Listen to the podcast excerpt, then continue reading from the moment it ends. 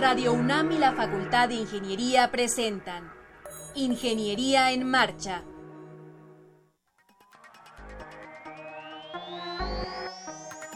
Un espacio dedicado a la divulgación del quehacer de la Facultad de Ingeniería. Ingeniería en Marcha. Le informamos sobre las innovaciones tecnológicas y de investigación. Orientamos en temas de autoconstrucción. Presentamos la cultura y las artes y compartimos nuestras victorias en el deporte. Ingeniería en Marcha. Un programa pensado para vincularnos con usted. Ingeniería en Marcha.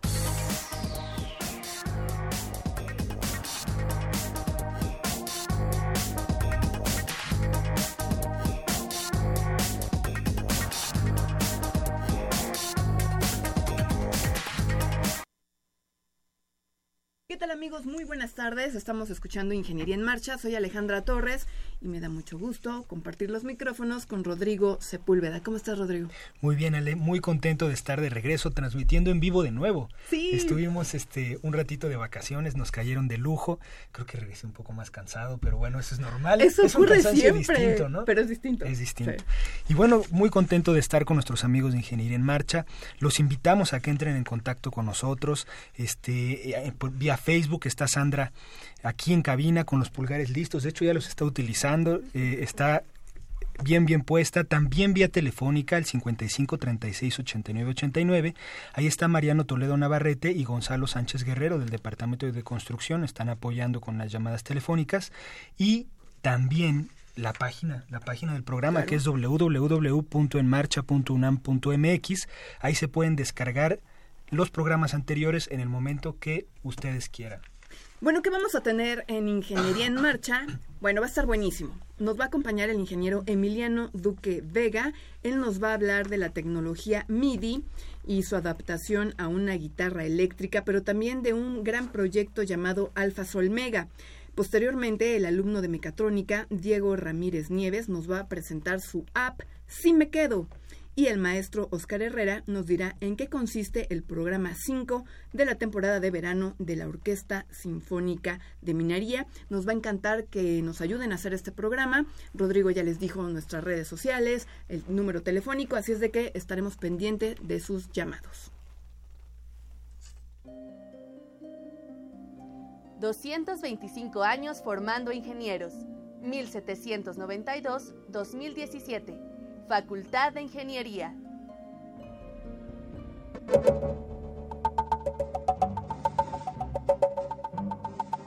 Para conocer las novedades editoriales que se publican en nuestro país, no te puedes perder la Feria de los Libros. Escúchalo todos los lunes a las 14 horas por el 860 de AM.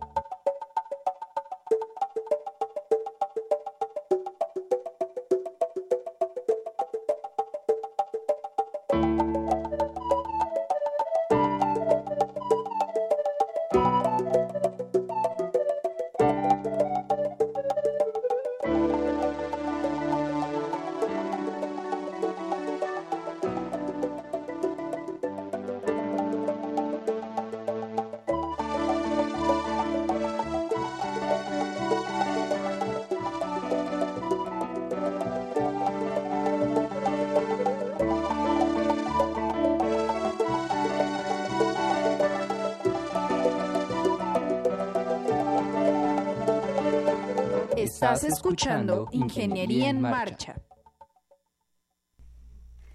Bien, pues ya estamos de regreso. Tengo muchísimo gusto en presentarles al ingeniero Emiliano Duque Vega. Emiliano, ¿cómo estás? Bienvenido. Hola, ¿qué tal Radio Escuchas? Bienvenido, Emiliano. Gracias, muchas gracias. Pues nosotros estamos encantados de que vengas al programa. Eh, eres egresado de la Facultad de Ingeniería, cursaste la carrera en Ingeniería en Computación y tienes un proyecto bien interesante, el dos proyectos que se pueden vincular, el proyecto Alfa Sol Mega y eh, la tecnología MIDI aplicada a una guitarra eléctrica. Sí, así es. Em, el proyecto nace de mi interés de controlar instrumentos digitales con un instrumento de cuerda. La mayoría seguro en su celular ha probado algún teclado electrónico o algún pianito de juguete en casa. Ese es el clásico ejemplo de dónde está MIDI. Pero MIDI está construido desde la visión de un piano. Entonces, en el departamento de computación de la Facultad de Ingeniería, eh, el maestro en ciencias de la computación, Alejandro Velázquez Mena, eh, tomó interés en, mi propuesta, que básicamente era convertir una guitarra eléctrica en una guitarra digital. ¿Cómo? Bueno, pues cada cuerda, eh, el número de vibraciones que produce en un segundo, se puede traducir a un valor binario. Ese valor binario va a representar al sonido que esté reproduciendo la guitarra y después un instrumento secundario, como un sintetizador, puede reconstruir el sonido a partir de esos valores. ¿Cuáles son las posibles ventajas? Bueno, pues en rápido, que en lugar de sonar como una guitarra, puede sonar como muchos otros instrumentos. El audio que acabamos de escuchar eh, fue compuesto con esa guitarra, aunque si pusieron atención no se escuchaba ningún sonido de guitarra, se escuchaban percusiones, se escuchaba un piano, un órgano, una flauta. Esto es porque la guitarra discretiza el sonido y después un instrumento puede alterar la voz del sonido. La investigación pues se enfocó en estudiar eso, qué matemáticas tenemos que entender como ingenieros para poder hablar sobre sonido y cómo se relaciona eso con computadoras, porque no es lo mismo MIDI que audio digital. ¿Cómo te fue en tu, en, tu examen, ya que, presentaste la tesis, cómo te fue en el momento de, de defenderla? Pues me fue súper bien, me sentí nerviosísimo, pero pues seguro de lo que estaba compartiendo y sobre todo también ver como el interés de, los sinodales que asistieron y sus observaciones eh, se daban cuenta de la pasión que siento en torno a la música y aplaudían ese interés de vincularlo con, la ingeniería, ¿no? Mm, pienso que hace falta que los ingenieros se metan en temas de arte y que los artistas exploten la ciencia, ¿no? Claro. Creo que debe haber algo así, entonces. Un balance. Ajá, entonces Alfa Solmega es el punto medio entre esta visión artístico-científica. Eh, y ahora es un proyecto que estoy incubando con apoyo de la Coordinación de Innovación de la UNAM. Ellos se enteraron de mi proyecto, eh, de las posibles eh, aplicaciones que tiene una guitarra MIDI y también de los temas de educación, que es uno de los ejes que toco en la tesis. Y la idea es poder impulsar este proyecto al punto en que se consiga capital, ¿no? Sí, Rodrigo. Platícanos un poquito de cómo es tu guitarra, o sea, cómo la debemos imaginar, eh, digamos, una guitarra que uno en el mercado compra, una guitarra eléctrica que tiene su pastilla MIDI, ¿no?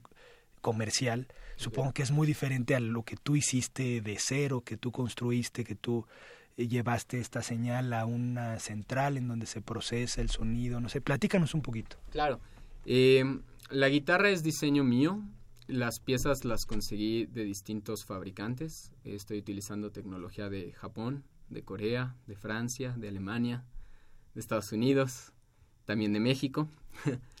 y eh, la idea es un diseño nuevo. Eh, tú puedes ver la guitarra y vas a ver una guitarra tradicional. Eh, cabeza, brazo, cuerpo, pastillas, selectores. Entonces, a simple vista, pues es una guitarra cualquiera. Pero cuando ves la electrónica, tiene una electrónica que es como cuatro o cinco veces más grande que la electrónica convencional de una guitarra. E incorpora un pequeño sistema embedido, que es una pequeña computadora eh, que no mide más de 5 por 7 ese sistema se encarga de estar sensando las vibraciones que se producen en el puente de la guitarra.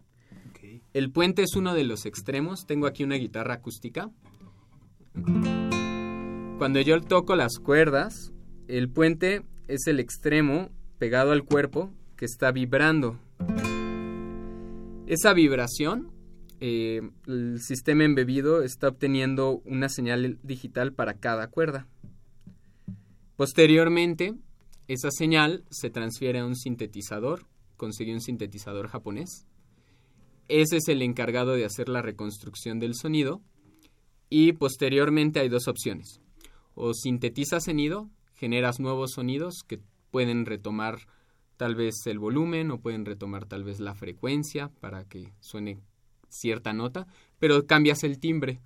En lugar de sonar como una guitarra, puedes escoger sonar como una batería, puedes escoger sonar como una flauta, como una quena, como una vaca, si tú quieres. Porque ya que es digital, pues eh, viene lo que llamamos el procesamiento de, de señales, ¿no? En la facultad, pues sí hay gente metida en eso. Tenemos un laboratorio de procesamiento de voz que lo dirige el doctor Abel Herrera, Camacho. Em, y, hay gente metida en, el procesamiento, pero no había nadie que hubiera formalizado como en términos musicales, ¿no? Entonces esa fue nuestra contribución, eh, tomar perspectiva desde la teoría de la óptica, desde la teoría de la música, desde la teoría de la música electrónica, eh, irlo combinando con lo que decían los expertos técnicos de procesamiento de audio y al final pues quedó un trabajo em, que está pensado para que sepas o no sepas del tema, te metas y puedas encontrar puntos a dónde irte, ¿no? Entonces, pues a grandes rasgos. Ah, eso está súper bien. Oye, Emiliano, ¿te parece que aprovechamos que ya nos mostraste que traes una guitarra que no es MIDI y nos eh, muestras un poquito de lo que estás haciendo en el proyecto Alfa Solmega? Claro, Alfa Solmega, además de ser una idea de negocio eh, educativa, es una idea de colaboración artística. Para ello he estado eh, colaborando con otros músicos. Un saludo a Mike Suti, a Nano Cuaresma, a Mary Ponce, músicos que me inspiran muchísimo, a, bailarines, bailarines como Diana Ortiz, como Alejandra García, gente de la que estoy como nutriéndome. Y es música original que también tiene una propuesta escénica. Entonces voy a tocar un poco y espero les guste.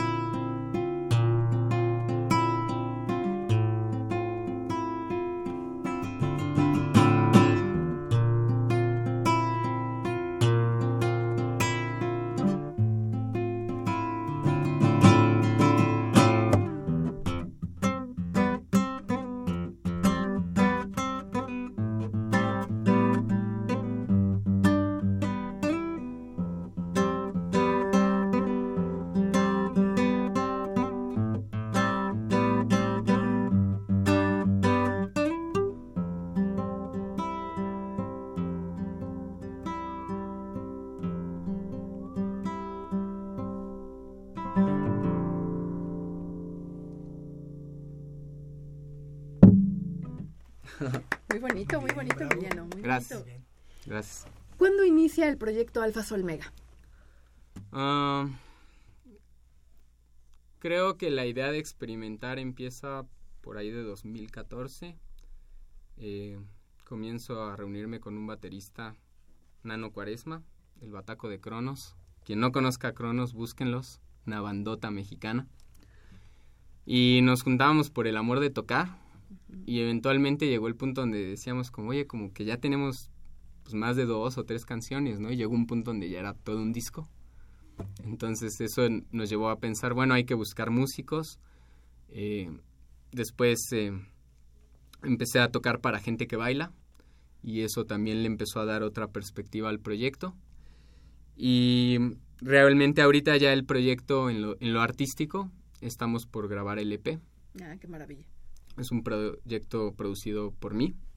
Y una de mis pasiones pues es el procesamiento. Claro.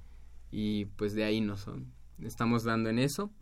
Y también presentándonos, ¿no? En, tenemos varios ejercicios escénicos. Hemos tocado en bares, hemos tocado en, en la calle.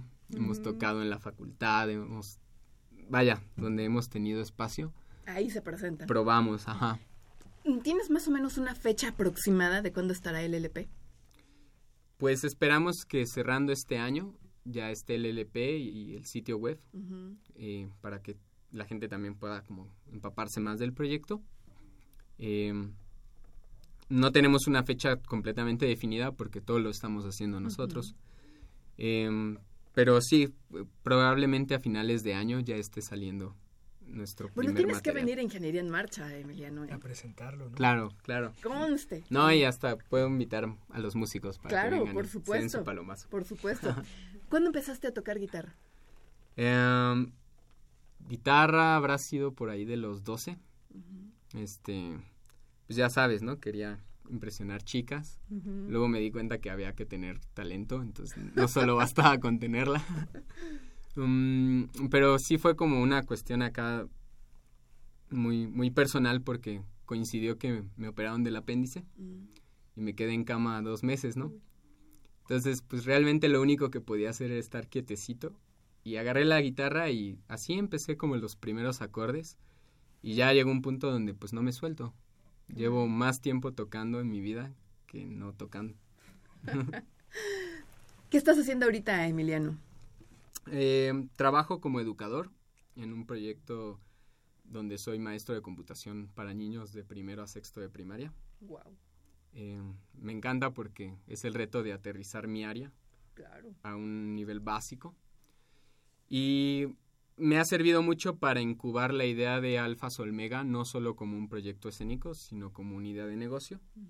Eh, no puedo discutir a fondo la idea de negocio porque nos recomiendan una discreción, evidentemente. Pero eh, va muy enfocado por ahí lo que he estado haciendo en el último par de años. Trabajo con niños en temas de ciencia, cultura y tecnología. Y mi apoyo como maestro de computación consiste en dotarlos de técnicas o herramientas para que ellos exploten el tema que quieran, ¿no? Entonces, pues me encanta porque no es una clase de Excel, ¿no?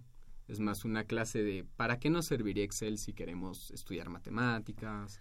Pero además, Emiliano, trabajar con niños es un gran reto. Claro. Porque tienes que explicarles de una manera divertida y que tenerlos controlados, son inquietos en, en la primaria. ¿Cómo le haces? Pues cada grupo te va poniendo su ritmo. Los chiquitos, si no cantas, si no juegas, no aprenden. Y pues yo ahí soy tal cual manos a la obra, no me, no me molesta y, y me voy adaptando, ¿no? Obviamente con los alumnos más grandes, pues ya no juego tanto, como que satisfago más sus dudas porque ellos mismos ya tienen acceso a gadgets. Entonces ya, ya llegan con dudas más específicas, ¿no? Como, profe, quiero hacer un video así, asado, y ¿cómo le hago? Entonces a esos alumnos ya retomo su, su interés en un tema en particular, que puede ser el video, puede ser el audio, puede ser los juegos, puede ser lo que ellos quieran. Y de ahí partimos. Eh, también pues es mucho de capacitarte eh, como los ingenieros, los maestros que no se capacitan, pues quién sabe qué hacen de maestros. Entonces, eh, esa es una gran parte, estar todo el tiempo como consumiendo cursos, por ejemplo, Coursera ha sido un ambiente de aprendizaje que me ha servido. Em, y estar como abierto, ¿no? A, buscar estrategias que, que, ya existen, que ya funcionan, y por ahí irte, ¿no? No, no tratar de inventar el hilo negro, y hay muchos proyectos a nivel global que buscan cambiar la manera en que como sociedades pensamos sobre la computación. El proyecto Hour of Code, el proyecto C++, el proyecto Innovation, em, todos esos proyectos están tratando de jalar el interés de, niños y de adolescentes. Eh, Campus Party aquí en México, Aldea Digital. Eh, yo veo un surgimiento nuevo, ¿no? en, en, lo que es la era digital. Y pues estoy decidido a insertarme, ¿no? Como tecnólogo, como educador y como músico. No dices... Es algo bien dinámico, ¿no? Yo creo que la clase de cómputo para niños, no sé, yo pasan tres, cuatro años y ya eso es otra materia, es otra clase, porque eh, entre que avanza muy rápido la tecnología y los niños también, Ya, claro. ¿No? Y tienen diferentes dudas. O sea, tú no puedes dar la misma clase dos años seguidos, ¿no? No, no, de hecho ahí como que lo que más me ha servido es permitirles que ellos lleven su gadget y con lo que ya tienen en casa buscar herramientas afines a ese gadget y va. Pero, pues sí, obviamente no puedo enseñar sistemas que ya se volvieron obsoletos. Claro. No puedo eh, asumir que todos tienen para gastar lo mismo en un software. Obviamente ahí me apoyo mucho del software libre, eh, básico. Y también los niños, como dices, algunos traen otro tipo de inquietudes. Mm, uno de los retos que había, según la SEP, era enseñarles el tema de virtualización de hardware. Pues, ¿cómo le enseñas a un niño eso, no? Está tremendo. Bueno, no te vayas tan lejos. ¿Cómo le enseñas a un adulto que está... Exacto, exacto. Entonces, por ejemplo, pues me conseguí un pequeño emulador y virtualizamos un Nintendo. Mm. Entonces, no tenemos que hacer un gran sistema virtualizado, pero ya existen cosas que a ellos los encaminan, ¿no? Y entonces ahí es como, es cierto, tienes que estar en el ruedo, probando y haciendo, y, y si no funciona, también los niños te lo dicen, ¿no? O sea, muchas veces yo he llegado con mi idea de, vamos a analizar tal canción o así, y me dicen, profe, su canción está aburrida, cámbiala. Pero además son bien sinceros, ¿verdad? Sí, claro y directos. Tienen, tienen menos filtros, ¿no? Sí sí, sí Pero me gusta, ¿no? Porque cuando yo les doy chance a eso, entonces ya me ponen más atención. Claro. Entonces, pues yo los dejo, ¿no? Y, y a veces sí, como que los invito a reflexionar cuando me proponen algo que no me gusta o algo así. Pero, pero soy flexible porque es aprendizaje constructivista. El niño tiene que, que estar metido, ¿no? En eso. Claro. Emiliano, ¿qué crees? El tiempo se acabó.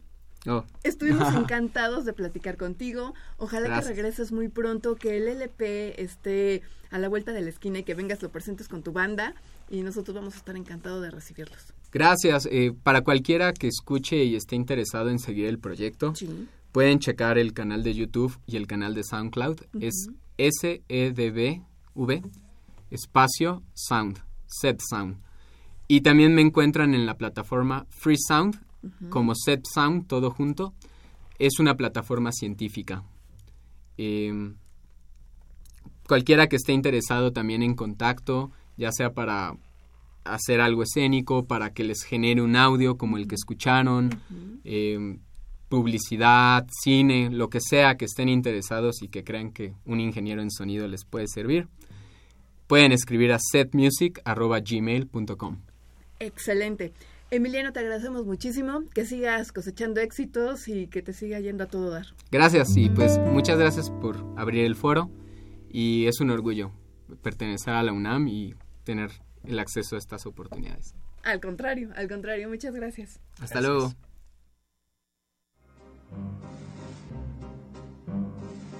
Para conocer las novedades editoriales que se publican en nuestro país, no te puedes perder la Feria de los Libros. Escúchalo todos los lunes a las 14 horas por el 860 de AM.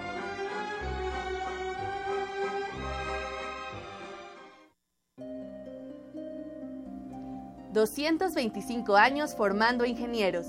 ...1792-2017... ...Facultad de Ingeniería...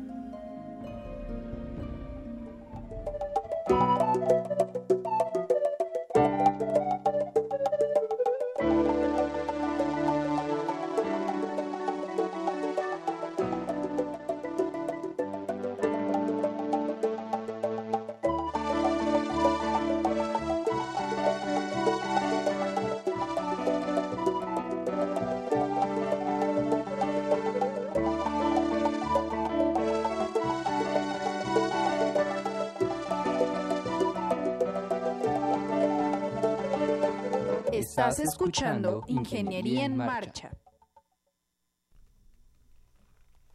Estamos de regreso con ustedes, eh, amigos, y ahora nos acompaña Diego Ramírez Nieves. Eh, nos, va, nos, va, a presentar una app que desarrolló que está bien interesante, se llama Si Me Quedo. ¿Cómo estás, Diego? Hola, gracias, Rodrigo. Hola, Ale. Gracias por invitarme. Bienvenido. ¿Qué dices? Muchas gracias. Este, pues aquí encantado de estar con ustedes para presentar este, esta app. Oye, ¿por qué se llama así? Eso es lo que me salta. ¿Por qué se llama así? Bueno, sí me quedo. Es una aplicación em, es para dispositivos móviles, para Android y iOS, que es un simulador de exámenes. Esta aplicación está pensada para los chavos que salen de la prepa y de los que salen de la secundaria, que van a hacer su examen de admisión a ya sea medio superior o superior. Esta aplicación es un, eh, es un simulador de exámenes que les permite practicar para hacer sus exámenes de las pruebas que hacen en el examen de admisión. Y aparte también tiene una guía que les da el resumen de todos los temas para que se preparen más fácil para su examen de admisión. ¿Por qué, eh, Diego, hiciste esta app? ¿Qué te, qué te movió? ¿Por, qué? Esta app eh, empezó hace eh, como unos cinco, no, como unos tres años. Ajá. yo estaba comiendo en una fondita. Ajá. en ese tiempo yo me estaba preparando para mi examen de admisión. A la licenciatura. Exactamente, a la, a, la carrera de ingeniería. Pero yo me estaba preparando con el material que otorga la UNAM, con otras guías, y de repente dije, oye, pues estaría muy padre poder tenerlo en el celular, poder estudiar en el celular. Y dije, pues voy a hacer una aplicación de eso. Dije, no, es una idea innovadora y genial. Nadie la va, de seguro nadie la ha tocado. Pero bueno, ya investigando el mercado, pues resulta que ya hay como cinco competidores que hacen lo mismo que yo. Pero bueno. No se te ocurrió nada más a ti. Exactamente, no, no, era, no era tan innovadora como yo pensaba. Pero cinco son poquitos, es decir. Son cinco, pero vaya, ya cuando los ves y tienen, no sé, medio millón de descargas, dices, ay, le entraré. Y pues sí, eh, hoy en día ya somos el líder del mercado de, esa, de esas aplicaciones. Eh, ya una vez que pensaba que no se podía, pues ya esta aplicación ha llegado a los estudiantes y les ha permitido seguir preparándose para su examen. ¿Es gratuita tu aplicación? Nuestra aplicación es totalmente gratuita. Eh, es gratuita porque yo, yo, yo lo hice con ese fin, de, ayudar, que sea una herramienta. Muchas veces eh, en los procesos de aprendizaje son muy tradicionales. Entonces yo lo que, mi idea es traer eh, las herramientas, facilitárselas a las, a, las personas, de acorde a la época que estamos viviendo. Los dispositivos móviles están dominando la era, entonces qué mejor que diseñar las herramientas para ayudar a las personas eh, que diseñarlas acorde a, a la pues sí, lo que, se está usando ahorita. Claro. Em, Diego, ¿qué semestre estás cursando y qué carrera? Eh, cuarto semestre de la carrera de Ingeniería Mecatrónica. Mecatrónica. Ni siquiera estás a la mitad de la carrera no, y ya tienes tu app. Sí. ¿Cuántas descargas tiene? En, en, la tienda de Android, está en dos tiendas, en Android y en, en iOS.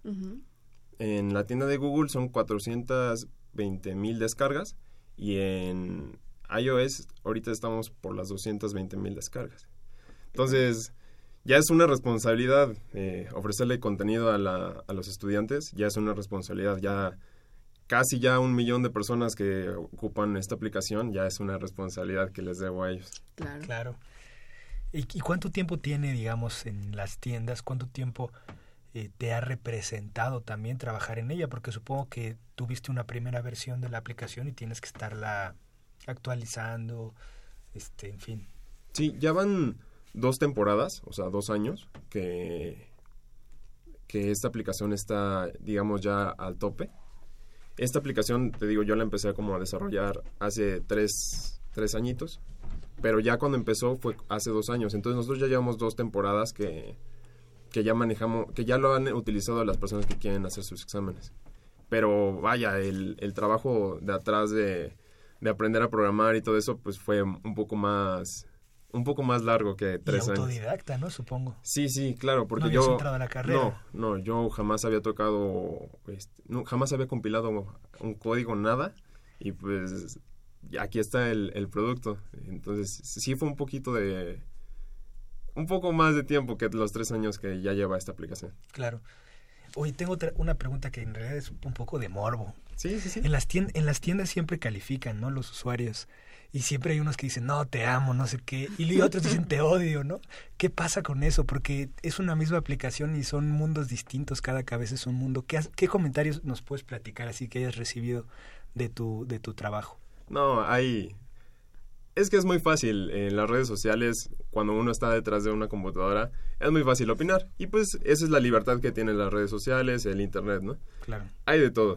Hay personas que dicen, no, tu aplicación me ha ayudado a estudiar, gracias a ti me quedé. Hay profesores que me dicen, se las recomiendo a sus alumnos. Hay padres que me dicen, no, gracias, te lo agradezco, gracias por tu aplicación, se quedó mi, mi hija en tal escuela. Pero no, hay las personas que no les gusta. Dicen, no, no, no. Reprobé por tu culpa. Esto es... Quita tu aplicación, ¿cómo la ven? ¿Cómo está en la, en la, en la tienda? ¿Cómo se te ocurre? No, no, son despiadados. O sea, sí, a veces cuando uno los lee esos comentarios dice, ay, en serio tan, tan mal está. O, eh, pero bueno, uno aprende a lidiar con eso. Claro. Pero no, sí son despiadados esos comentarios, ¿eh? Sí, este... Bueno, a uno como desarrollador lo censuran un poco en cuanto a lo que le puede decir a los clientes. Pero vaya, a ellos no. A, nosotros sí nos toca la parte de la Es crítica. desigual, digamos, el- Sí, sí, sí. la interacción. Sí, sí, sí. Hasta amenazas ya más elevadas sí, sí he recibido en- ahí en la aplicación. Sí. Bueno, esas no nos las cuentes. Diego. Mejor platícanos un poquito cómo la nutres, de dónde, de dónde obtienes información. eh, y nos gustaría que, que la muestres para que a, a su vez Sandra también pueda hacer lo mismo a nuestros seguidores de Facebook. Sí, bueno, mira, este, esta aplicación, eh, cada año hay nuevos materiales de estudio para las diferentes carreras. Esta aplicación está diseñada para los alumnos de los de que salen de la secundaria y de los que salen de la prepa. Entonces nosotros ah, utilizamos, bueno, está enfocada al- a la evaluación con MIPEMS y a los diferentes exámenes de la superior de UNAM, Poli y UAM. Entonces, esta aplicación lo que es es un simulador de exámenes. Nosotros entramos a la aplicación y podemos seleccionar entre qué, cuál es la institución a la que queremos eh, practicar los exámenes o la guía. Tiene la sección de examen y tiene la sección de guía. Sí. Nosotros ya podemos elegir qué queremos estudiar.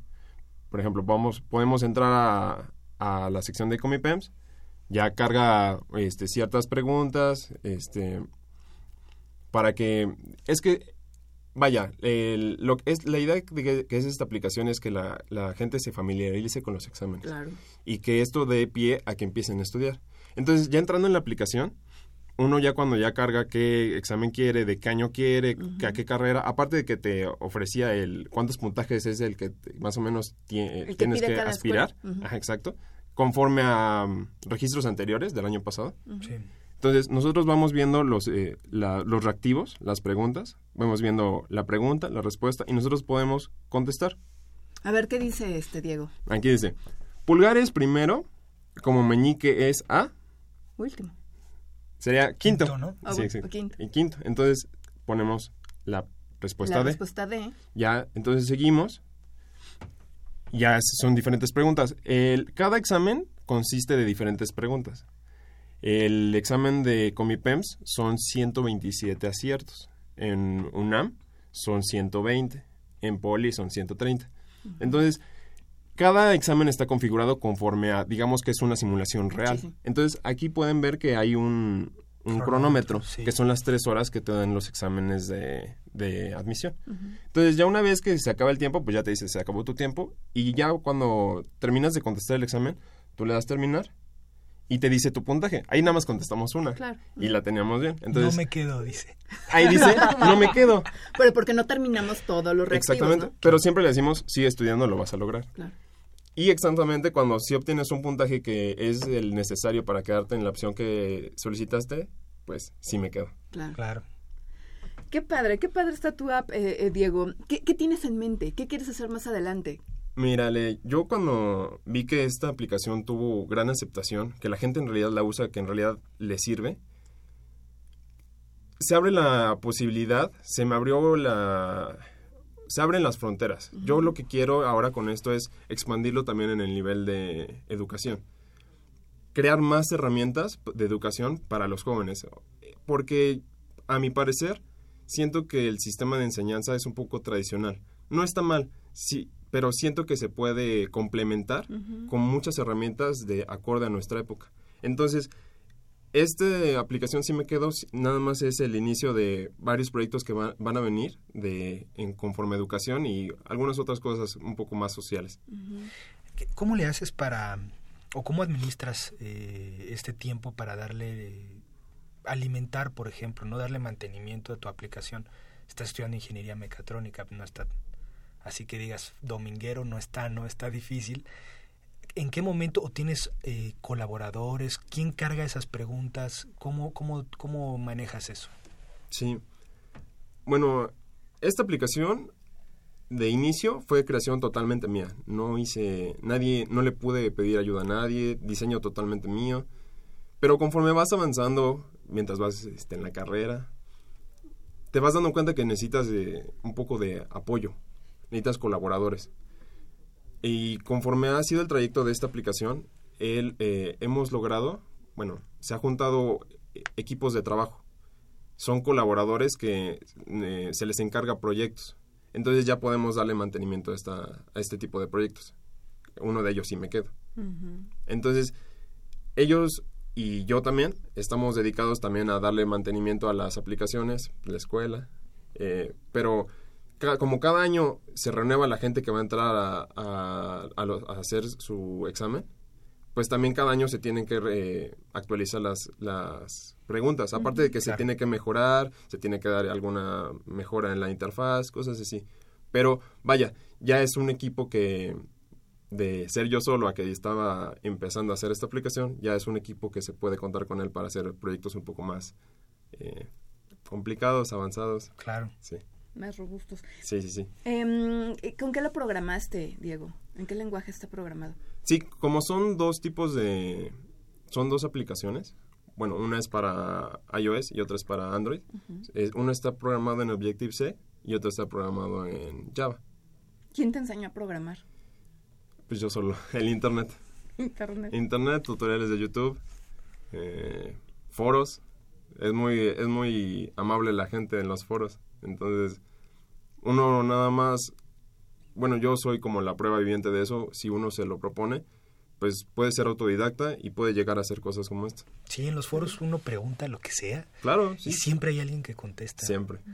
A veces no del todo bien, pero siempre están pero dispuestos a ayudar. Y hasta les interesa que, que, quedes con tu duda satisfecha. Claro, claro. Entonces, cualquier persona que quiera empezar a hacer cosas así, lo, lo aliento a que empiece a interesarse. Empiece a meterse, puede ver tutoriales de YouTube, puede meterse a algún foro y de ahí pueden salir cosas como eso. Seguro. Claro. ¿Y cómo te sientes en lo, en lo personal, Diego? ¿Cómo te sientes de, de, ayudarle a alguien que ni siquiera conoces y que a lo mejor no lo vas a conocer y, y le, le, echas la mano para que pueda estudiar? Eso es muy padre, por ejemplo, cuando, cuando veo los comentarios es muy... Digo, no hay contacto directo con las personas, ¿no? Pero sientes bonito de... Eh, un profesor está recomendando mi aplicación para sus estudiantes. La otra vez vi una publicación que una escuela les dejó a sus alumnos de sexto de ¿De primaria o de...? Sí. No, no, de tercero de secundaria. Ajá. Eh, que ya eh, hicieran la simulación de sus exámenes. Mm. O profesores que se lo dejan a sus alumnos. O la mamá que escuchó de esa aplicación y se la puso a su hijo. Pero también me he encontrado con que hay personas que son mis amigos o que tienen hermanos y que la han utilizado. Entonces se siente súper padre que saber que en serio pues puedes llegar a ese tipo de personas y en serio que lo que planteaste de ayudar a las personas y facilitarse las cosas, en realidad pues, sí está rindiendo frutos. Además, la gente empieza a utilizar, como tú decías al principio de, la charla, diferentes herramientas. Cuando Rodrigo y yo hicimos examen, o sea, era el, libro, la, guía, el papel. Y ya. ya está en teléfonos, ¿no? O sea, es diferente. Sí. Sí, eh, una de, de mis ideas principales es que hay que utilizar lo que se tiene, hay que aprovechar lo que se tiene. Sí, por mucho tiempo se ha tenido libretas, guías, así, pero pues si tenemos este tipo de tecnología, hay que utilizarla. Claro. Y vaya, muchas veces, en esta época esto creo que es, es más fácil cargar un teléfono que cargar tu guía. Sí, por supuesto, y más ligero. Porque pues el celular siempre lo traes, ¿no? Entonces, si ya todas las personas tienen un celular, pues llegarles a través del celular. Oye, ¿vas a hacer fiesta cuando llegues al primer millón claro, de descargas? Claro que sí, sí, ya está planeada esa fiesta y están invitados. Ah, pero, pero sí, definitivo hay que celebrar el millón de descargas. Sí, sí. Seguro. Qué padre, qué padre, Diego. Pues nos da muchísimo gusto que hayas venido, que hayas compartido eh, parte de, de, de lo que estás haciendo. Yo insisto, estás en cuarto semestre de la carrera de ingeniería mecatrónica y ya tienes una app, una app exitosa, una app que le ayuda a chavos a estudiar, a, conseguir un, objetivo de vida que es entrar a una licenciatura o de conseguir entrar a, una escuela y seguir estudiando. Eso me parece maravilloso. Y pues yo creo que debes de estar muy orgulloso. Debes de seguirles. Eh, seguramente tienes mucho más ideas, ya sabes cómo programarlas, ya sabes cómo insertarte en esos mercados, ¿no? El de iOS y el de Android, pues... Y además seguro que ya las tienes. Sí, ya hay varias ideas, ya esperemos tal vez luego venir a presentarlas. Seguro. Pero, claro, esto no, no acaba aquí, esto es el inicio, es, son herramientas que quiero compartir. Si si alguien tiene dudas o quieren contactarnos a Decime Quedo, pueden contactarnos en Twitter y en Facebook como SMQ Oficial. Yo siempre los leo, tal vez a veces parece que no, pero yo leo sus comentarios, veo todo eso. Pueden decirme qué les ha ayudado, qué les ha servido. También tenemos una página web que es simplebeatstudios.com y para si me quedo, simplebeatstudios diagonal, simplebeatstudios.com diagonal si me quedo. Entonces ahí podemos, pueden estar en contacto para cualquier cosa que tengan de la aplicación o para que estén enterados de los nuevos proyectos que se vienen. Ok, pues muchísimas gracias por estar en el programa. Sé bienvenido por segunda vez. Gracias, Rodrigo. Y bueno, ya, ya tendrás este seguramente que contarnos en, a, a futuro. Esperemos que sí, esperemos que sí. Para conocer las novedades editoriales que se publican en nuestro país, no te puedes perder la Feria de los Libros. Escúchalo todos los lunes a las 14 horas por el 860 de AM.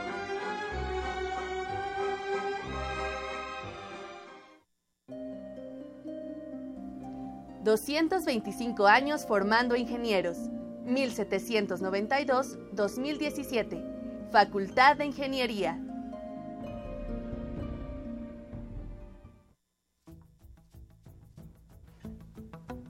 Les compartimos que en el portal web de la Facultad de Ingeniería se han publicado los documentos, acuerdo por el que se establecen políticas institucionales para la prevención, atención, sanción y erradicación de casos de violencia de género en la Universidad Nacional Autónoma de México, y protocolo para la atención de casos de violencia de género en la UNAM.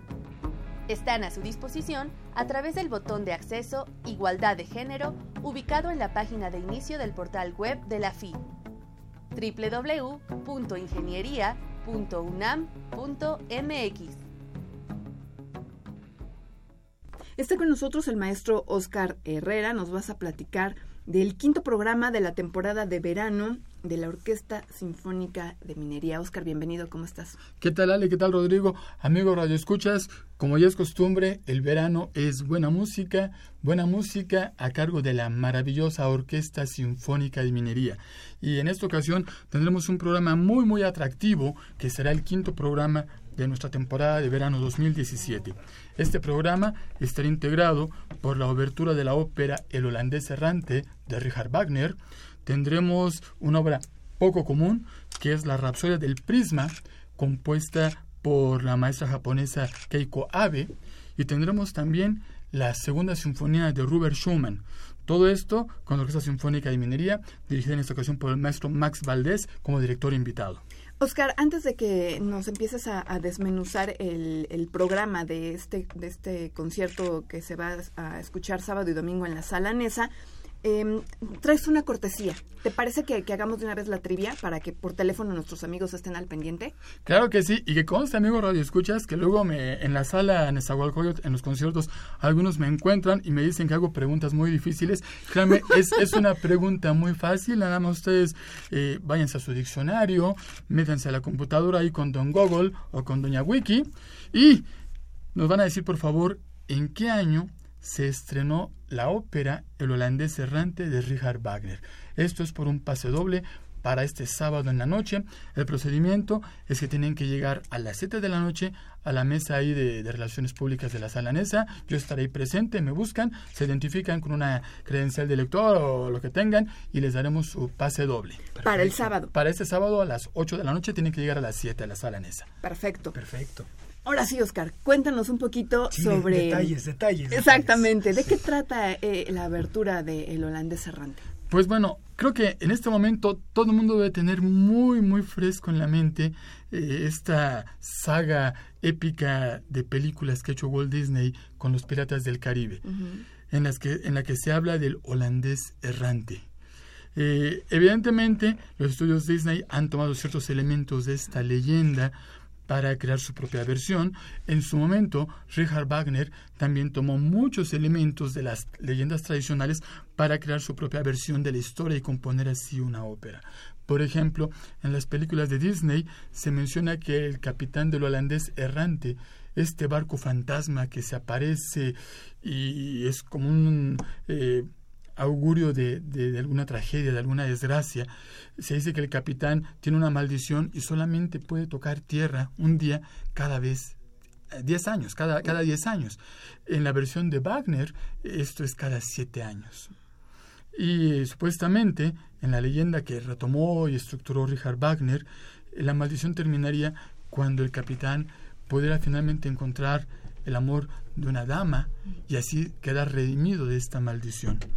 Hay muchos elementos que ciertamente tomó Wagner para crear esta ópera con esta mitología, todas estas leyendas, pero también es cierto que Wagner tuvo una terrible experiencia.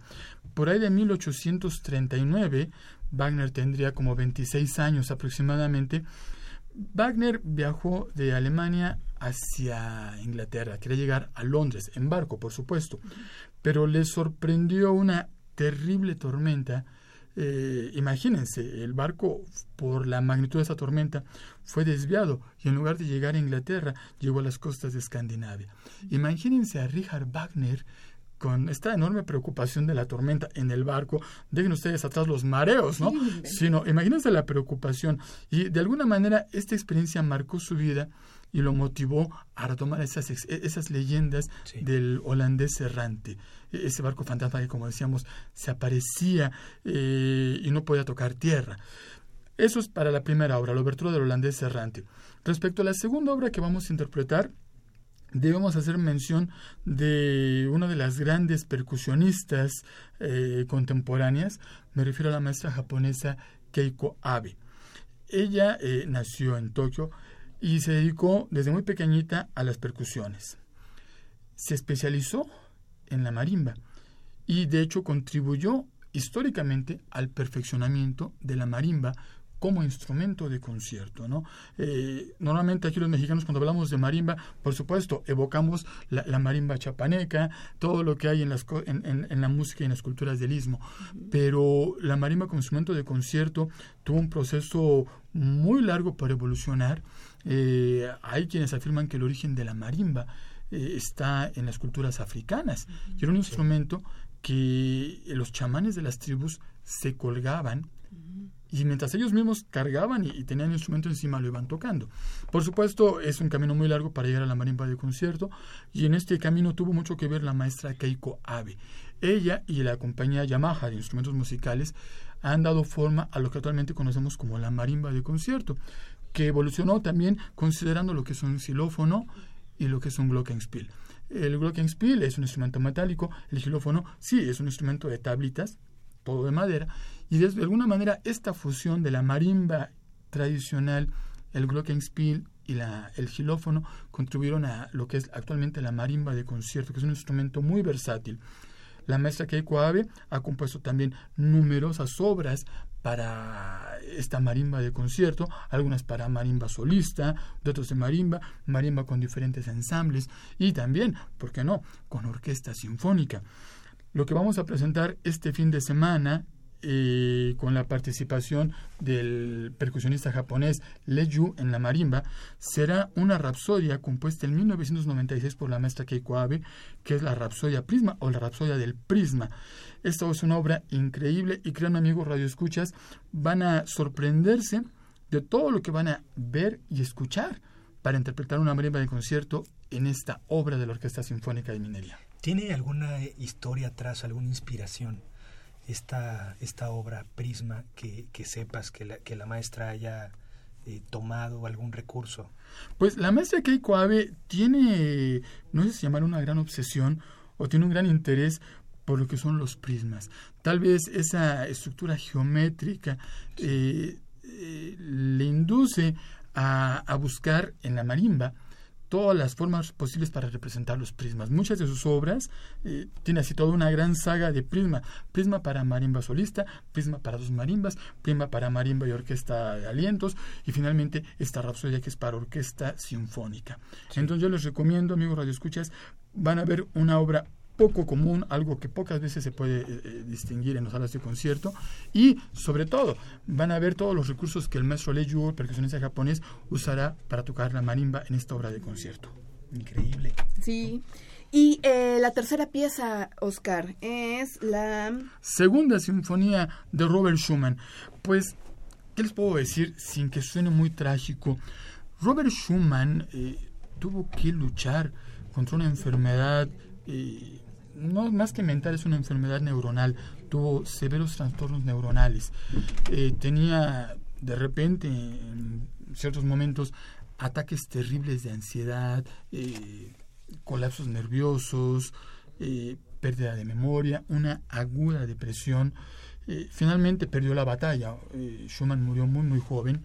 Murió a los 46 años. Incluso tuvo un intento de suicidio. Schumann mencionaba que por momentos escuchaba un fuerte zumbido que se transformaba en una nota fija, una nota musical fija, y él no escuchaba ruidos. Si escuchaba, por ejemplo, que se cerraba una puerta o los pasos de una persona, él no lo escuchaba como tal, él escuchaba un sonido fijo. También Schumann mencionaba que escuchaba con mucha insistencia trompetas y tambores. Y fue de alguna manera esta imagen en su cabeza lo que le motivó a componer su segunda sinfonía. Eh, en una carta que le escribe a su gran amigo Félix Mendelssohn por ahí de 1845, cuando Schumann tenía, Schumann tenía 46 años, eh, le decía, eh, escucho constantemente trompetas, escucho constantemente tambores. Su amigo Félix Mendelssohn le decía, bueno, ¿y por qué no tomas esto como una idea para una composición musical, como un tema musical? Así lo hizo y Robert Schumann poco a poco fue desarrollando esta segunda sinfonía. Eh, esta segunda sinfonía está muy ligada, por decirlo así, y quería decir al principio, no, no debe ser algo trágico, está muy ligada a estos ataques eh, de, la enfermedad que padeció Robert Schumann. Eh, con su esposa Clara B, bueno, Clara Schumann, en su momento decidió salir de la ciudad, irse al campo para estar en un ambiente más tranquilo y así le fue dando forma a esta sinfonía. En muchas cartas, el mismo Schumann reconoce que la sinfonía le ayudó en su momento a reponerse de esos colapsos nerviosos. Es una obra maravillosa. Eh, yo les invito, amigos radioescuchas, a que vengan al concierto de la Sinfónica de Minería para disfrutar de esta obra. Para nada es una obra trágica, al contrario, es una obra maravillosa, una obra con gran energía que sí puede reflejar las grandes ganas el gran esfuerzo que estaba haciendo Robert Schumann por salir de esa enfermedad nerviosa. Eh, les recomendamos que nos acompañen este fin de semana. Por supuesto, los conciertos serán el sábado a las 20 horas y el domingo a las 12 del día en la sala Nezahualcóyotl. Y Oscar, también están las pláticas de apreciación musical los días miércoles. Claro que sí. Eh, déjenme contarles, amigos radioescuchas, que han sido un éxito estas pláticas de apreciación musical en el Infonavit, en Barranca del Muerto, que son los miércoles a las 7 de la noche, gratuitas, también con estacionamiento gratuito, en las cuales el maestro Juan Arturo Brennan y un servidor les platicamos todos los detalles interesantes que hay detrás de las obras que tocamos cada semana. Incluso también contamos anécdotas sorprendentes de los compositores. Por ejemplo, la semana anterior... Eh, fue sorprendente para muchas personas cuando les contamos el hecho de que el compositor húngaro Soltán Kodali, de quien tocamos música la semana pasada, él enviudó a los 75 años y decidió casarse nuevamente a los 76 años con su esposa Sarolta que tenía 19 años. bueno, y así como están reaccionando ustedes, así, así reaccionó la gente el miércoles pasado en Infonavit. Entonces, anécdotas como estas, créanme, vamos a tener muchas en las pláticas de apreciación musical estos miércoles de julio y agosto, 7 de la noche, en el Infonavit de Barranca del Muerto. Oye, Oscar, em, el fin de semana del 15 y 16 de julio, que correspondió al programa número 3, en donde se estrenó la obra Rotor de Enrico Chapela. Sí. ¿Cómo les fue? eh, increíble. Eh, déjenme contarles que, eh, bueno, nuestro Enrique Chapela es un compositor notable y con muchos recursos, además es un gran ser humano. tuvimos su participación en las pláticas de creación musical aquella semana y nos contó muchos detalles de su obra. Yo les decía cuando grabamos el programa radiofónico aquí en Marcha que él compuso una obra que se llamaba Ingesu, que tenía que ver con la victoria de México en la final de la Copa Confederaciones del 99. Pues esta obra Rotor eh, tiene que ver mucho con ciertos ciclos, con ciertos giros que nos presenta maestro Enrico Chapela. La obra para mí fue un éxito y creo que es algo increíble de la Orquesta Sinfónica de Minería, que le da la oportunidad a los compositores mexicanos de crear nuevas obras y poder presentarlas en una temporada formal de conciertos, ¿no? Yo recuerdo también hace dos, tres años el memorable estreno del concierto para timbales de la maestra Gabriela Ortiz, que también estuvo en la Orquesta Sinfónica de Minería. Así que, como decíamos, la Orquesta Sinfónica de Minería le da gusto a todos los melómanos muy tradicionalistas con obras clásicas tradicionales, pero también a los más revolucionarios e innovadores con obras de reciente creación. Oscar, ¿y ¿te parece que mm, repitamos la pregunta que hiciste al principio para que alguien se pueda llevar un pase doble para el concierto de este sábado? Claro que sí. Amigos escuchas, por favor díganos en qué año se estrenó la ópera El holandés errante del compositor alemán Richard Wagner. Y este, mm, este boleto es para la gente que quiera acudir al concierto del sábado, pero que nos llame por teléfono al 5536 89 89. Queda poco tiempo, entonces ojalá nos puedan llamar. Eh, no sé si ya tengamos alguna llamada, ya le diremos. Gana, de gente que quiera acudir, no. Eh, sin embargo, bueno, solamente queremos eh, agradecerte, Oscar, muchas gracias por haber venido, desglosarnos, desmenuzarnos qué va a ocurrir en la sala NESA este fin de semana. Muchísimas gracias. Claro que sí, gracias Radio Escuchas. Y eh, fíjate, Rodrigo, que nos llamó Dante Sámano Chaires y él quiere información de la app Si Me Quedo que hizo nuestro invitado Diego Ramírez y nos deja, Dante, si nos estás escuchando todavía, nos dejó el correo electrónico. Si lo quieres apuntar es Diego arroba simple bit estudio, estudio con S, no le pongas la E, estudio.com. Repito, Diego arroba simplebitstudio.com. Esto es para Dante Sámano y para la gente que también claro, esté sirve a todos que estén interesados, ¿no? Desde luego. En, esta app y bueno, esta empresa que está que está incubando eh, Diego. Así es. Y bueno, pues solamente nos resta agradecer a, a, la gente que estuvo escuchando el programa, decirles que nuestra página web en marcha.unam.mx pueden descargar los programas que hemos estado haciendo a lo largo de este 2017 hay algunas cápsulas que se han producido en la coordinación de comunicación. Eh, si les sirve cómo impermeabilizar, eh, grietas en los muros, etcétera, etcétera, pues pueden consultarla. Igual si tienen algún tema que les interese, Desde entren, luego. entren en contacto con nosotros vía Facebook, vía telefónica y con gusto vamos a tratar de atenderlo. Exactamente. Y por lo pronto agradecer a la gente que nos ayuda a hacer Ingeniería en Marcha, como a eh, Pedro Mateos, nuestro productor, en redes sociales a Sandra Corona, a José Luis Camacho en la realización de la página web, en los controles técnicos al ingeniero Andrés Ramírez y por supuesto a mi compañero Rodrigo Sepúlveda. Muchas gracias. Y continúen disfrutando de la programación musical que Radio UNAM tiene para ustedes. Hasta pronto. Radio UNAM y la Facultad de Ingeniería presentaron Ingeniería en Marcha